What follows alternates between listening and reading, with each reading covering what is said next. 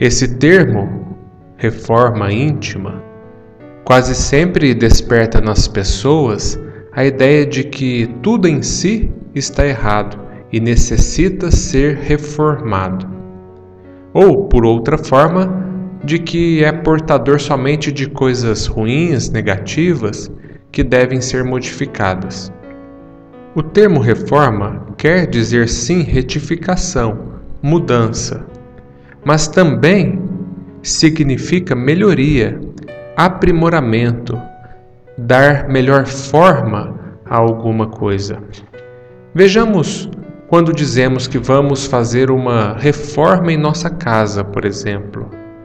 Isto não significa que ela está ruim totalmente. Pode simplesmente querer dizer que desejamos melhorá-la, ampliá-la, torná-la mais confortável. Assim, a reforma pode compreender uma repintura externa, porque a atual já está começando a descascar. Durante uma inspeção para a reforma, poderemos descobrir que precisamos substituir o assoalho de um cômodo, uma parede, um pedaço do teto, quem sabe substituir algumas telhas quebradas, calhas. Com certeza veremos de encontrar na casa que nos dispomos a reformar um cômodo quase ideal, que ao menos por hora não precisa de nenhum retoque, porque é um lugar aconchegante, já tem boa iluminação, os móveis bem dispostos, uma boa pintura, enfim, ali tudo está bem e não necessita ser tocado. Pois assim também acontece quando falamos em reforma íntima. Analisando as nossas disposições individuais, a nossa forma de ser, de pensar, de agir, vamos descobrir que temos defeitos mas também temos virtudes. Os defeitos são aqueles que devemos nos esmerar para nos libertar, pouco a pouco. Exatamente como a reforma de qualquer casa, que seja por condições quaisquer, financeiras ou técnicas, não se faz de um dia para o outro.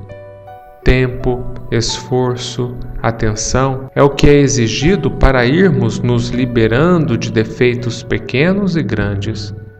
É o ciúme que teima em aparecer, a irritação que nos faz explodir por quase nada, a impaciência, o egoísmo falando mais alto, a ambição desenfreada, como toda reforma tem a ver com uma certa desarrumação, sujeira, quando iniciamos a reforma íntima, por vezes vamos nos sentir como se tudo estivesse muito mal.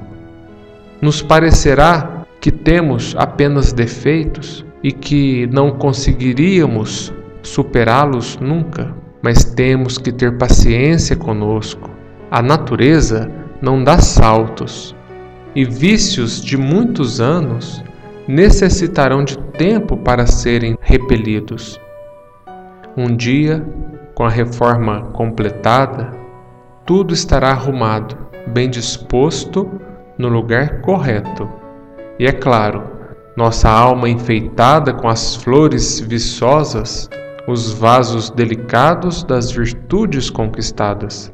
Jesus, no intuito de incentivar seus irmãos a própria melhoria, nos ensinou que quem estivesse no telhado não descesse para o interior da casa.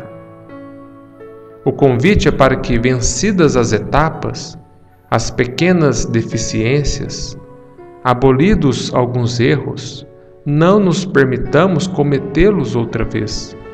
Façamos a nossa parte sempre, todos os dias, por mais difícil que nos pareça, jamais desistamos. Tenhamos persistência em vencer cada um dos nossos defeitos, em busca do nosso grande objetivo nesse mundo, que é o da evolução moral, espiritual, de um modo geral. Que Jesus nos fortaleça nesse desejo, para que todos os dias prestemos mais atenção ao que falamos, ao que fazemos, ao que pensamos.